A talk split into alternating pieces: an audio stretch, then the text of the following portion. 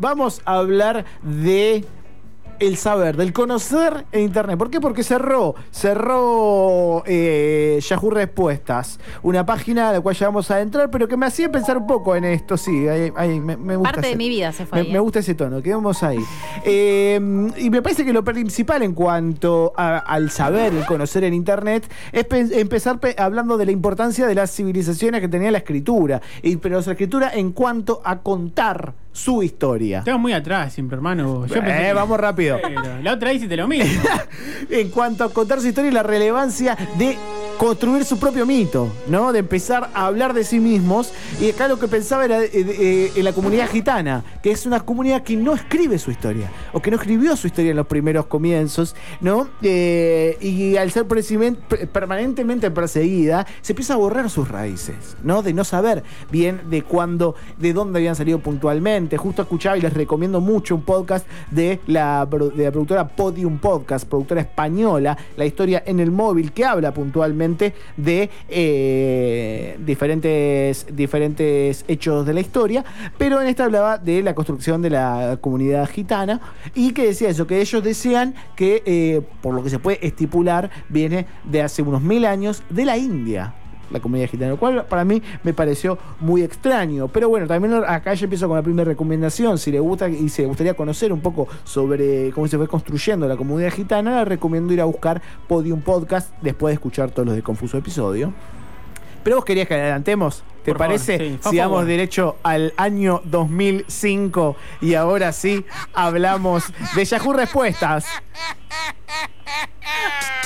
Un temazo de 2005. Ay, ¿Es sí, 2005 por esto? favor. Era más, más 2000, 2001. 2005, Gorillaz Feel. Good Inc.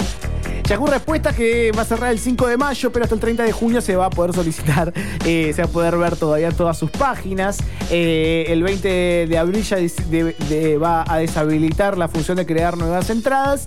Eh, y bueno, el que no sabía es esto, es una página que se fue creada en el 2005 y que se utilizó primero para pruebas internas, ¿no? Pero hasta diciembre y hasta diciembre de ese año no llegó al público en general porque era para esto, para la ida y vuelta de preguntas y sacarse ciertas dudas. En mayo del 2006 finalmente ya se incorpora directamente al internet en general. Eh, y lo que primero se había creado con la funcionalidad de responder preguntas a otros usuarios, eh, después se empezó terminando en eh, convirtiéndose en un foro de respuestas graciosas. Troleo, básicamente. Y ahí nace el troleo también. Ahí podemos hablar del troleo, de cómo se fue, de cómo nació el troleo en internet. Pero también pasa mucho, o al menos pasaba antes mucho, eh, que uno encontraba respuestas realmente en eso, ¿no? Que, Ha buscado, imagino sí, que, ¿no? Sí, he buscado cómo instalar programas, sobre todo para la piratería, para otras cosas que no encontrás en bases confiables oficiales, las encontrabas en Yahoo Respuestas. Además, una de las corporaciones, y también me parece muy clave de esta época, es que también es uno de los últimos bastiones del viejo Internet, del Internet libre, del Internet de comunicación gratuita, del Internet de que hablábamos la semana pasada cuando hablábamos de piratería. Ya no queda, estamos en un Internet eh, anclado, un Internet de aplicaciones que nos consumen todos los datos, un, Internet de suscripciones, un Internet de, contraseñas, un Internet de pagar. Eh, y este es el último bastión y también me parece interesante de por qué se cierra. Eh, obviamente primero por su carencia de uso, pero también porque se terminó convirtiendo en un lugar completamente minado por el discurso, los discursos de odio, y los discursos racistas y los discursos trampistas en Estados Unidos. Así como pasó en otras redes sociales, eh, se terminó convirtiendo en un bastión eh, Yahoo Respuestas. ¿Ibas a decir algo? Una pregunta en realidad. A ver. Ah, ¿Hubiera pasado lo mismo con Fotolog? Es una buena pregunta, pero para mí tiene otra, otra funcionalidad Fotolog en eso, más parecida a, a- a Instagram. Eh, no, era tan cerrado, sino era más personal. Vos tenías un usuario. En Yahoo Respuesta podías tener un, usuario, pero lo relevante eran los posteos. ¿no? Ahí se daba el foro de discusión. Más parecido a lo que podía haber pasado con, eh, con otro foro, que es que con 4chan, por ejemplo. 4chan se terminó convirtiendo en el bastión que donde se creó el trampismo directamente. Pero eh, eh, de ahí vamos un poquito más atrás y una. una mm, una página que también es una gran enciclopedia y que es un poquito más vieja, y a mí me llamó la atención que sea más vieja, y es Wikipedia, Oh. año 2000. En el año justamente 2000 se crea Wikipedia. No, por Otra canción favor. de los mil. No, me muero. Ven conmigo, pusimos Cristina Aguilera en un confuso episodio. No nos importa nada. Wikipedia, que, te- que para mí lo interesante de Wikipedia es cómo se transformó en el chiste, ¿no? Cuando alguien dice algo sin fundamento, ¿qué? ¿Dónde lo encontraste? ¿En Wikipedia? La fuente. Claro, se terminó convirtiendo en uno de los sitios, de los siete- 10 sitios más visitados. ¿Por qué? Porque cambió su constitución de esa, de, de, de esa primer formato de red social en el que cualquiera podía cambiar un posteo o hacer un posteo. Pusieron moderadores. Eh, Como eh, otras redes sociales lo que hicieron fueron formalizarse y pedirte que pagues, ¿no? Y ellos lo que hicieron es un sistema que no tiene nada que ver con, con el resto de las redes sociales, un sistema que no es económico, que no es empresarial, no genera grandes cantidades de ingresos, sí tiene donaciones de toda parte del mundo y de grandes empresas como Facebook, pero que tiene un sistema de moderación en el que vos haces una publicación y después esos moderadores van a estar chequeando esa información y qué tan relevante es para que esté en Wikipedia, ¿no? Entonces, eh, con esto del chiste que se hacía de Yahoo Respuestas, de se quemó la, la biblioteca de Alejandría, yo creo que Wikipedia tiene mucho de eso. Tiene mucho de eso porque eh, se, fue constituyendo de una manera bastante democrática, las, las discusiones se terminan dando. Caso elecciones en los países, en Argentina mismo, en el 2019 se daba mucho eh, partidos políticos que tienen a sus moderadores de Wikipedia para intentar instalar ciertas temáticas en esos portales que quizás no llegarían a ese portal, ¿no? Eh, para que, no sé, querés instalar a un a un candidato, Alberto Fernández, bueno, tenés que hacer que su posteo, o sea, que su página en Wikipedia tenga la relevancia que tiene que tener para que la prueben y que se mantenga en ese, en ese aire, ¿no? Eh, hasta hoy en día, y lo que más interesante me parecía eh, de, de Wikipedia es esa construcción de un chiste directamente a una de las páginas más confiables, al menos en cuanto a la eh, información, ¿no? Porque querramos o no, todos en algún momento terminamos en Wikipedia chequeando algo, ¿no? Aún así, sigue siendo en el año 2021 sin fines de lucro, gratuita, sin anuncios, sin publicidad de ningún tipo y sin monetización de usuarios. Eso es muy raro para un gran unicornio de internet.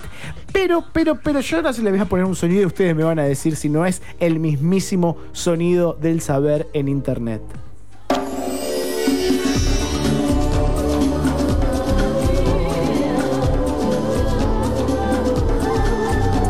Decime si el conocimiento no suena así. Para los que crecimos en los 90 y en el 2000. Si no me lo decías, no me acordaba ni, ni a palo. Este a es el inicio del Encarta. Yo tenía los CDs, por Dios.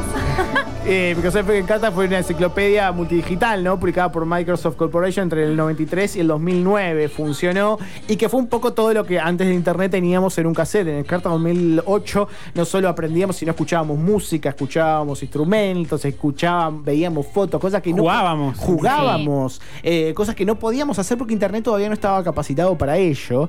Eh, pero también es interesante saber que Microsoft, cómo fue construyendo esa monopolización de, de, de la educación, ¿no? Cuando eh, se empezó a ver cómo poder instalar sus computadoras, no solamente era en la construcción de eh, la utilización laboral, sino también que los colegios necesiten de sus computadoras. Entonces hicieron estas enciclopedias didácticas, hicieron estas enciclopedias que a los pibes nos entraba mucho más rápido que los libros. Eh, y lo empezaron a utilizar y empezaron a, generar convenios con diferentes partes, con gobiernos de diferentes partes del mundo para que utilicen el Encarta, eh, utilicen el Encarta en los colegios.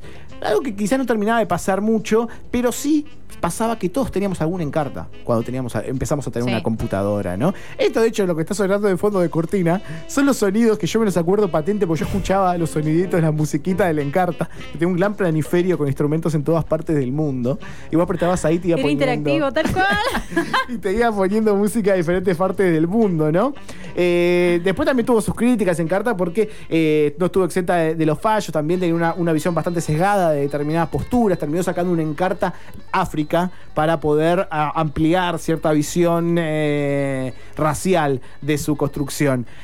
Pero sin duda me parece que hasta, hasta la llegada de Internet, que terminó de, de destruir a, a Encarta, la palabra Encarta era la palabra que, refería al conocimiento pre-Internet, ¿no? Después ya cuando llegamos a esta, a esta época, me parece que Wikipedia es la que puede reconstruir ese conocimiento de una manera muchísimo más democrática, porque no te llega una, no tenés una visualización en un disco, sino que se da la discusión permanentemente entre los moderadores para saber si es relevante y si es veraz lo que se sabe.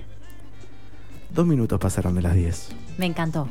Eh, Pero, pero todo esto tiene eh, está dentro del marco de una columna, ¿no? Que, que Sí. además tiene nombre. ¡Ay, llama? Sí, por Además tiene eso, nombre. ¿Qué por se eso llama? esto se llama Wikicopres. así le puso a Luca Pino y así se llamará. Dos minutos pasaron de las 10 de la noche. Luca Pino, muchísimas gracias. Bendiciones. Eh, Ley Dorsal- perdón, licenciada, muchísimas gracias. Gracias a ustedes. Dani Morán, ¿estás en el éter todavía? Y Quería decir que no tuvimos entrevista, pero tuvimos la voz del presidente de la nación. Sí, tranca los pibes. Ya, Ay, ya podemos decir que como programa nos, nos interrumpió un presidente. Bien, bien.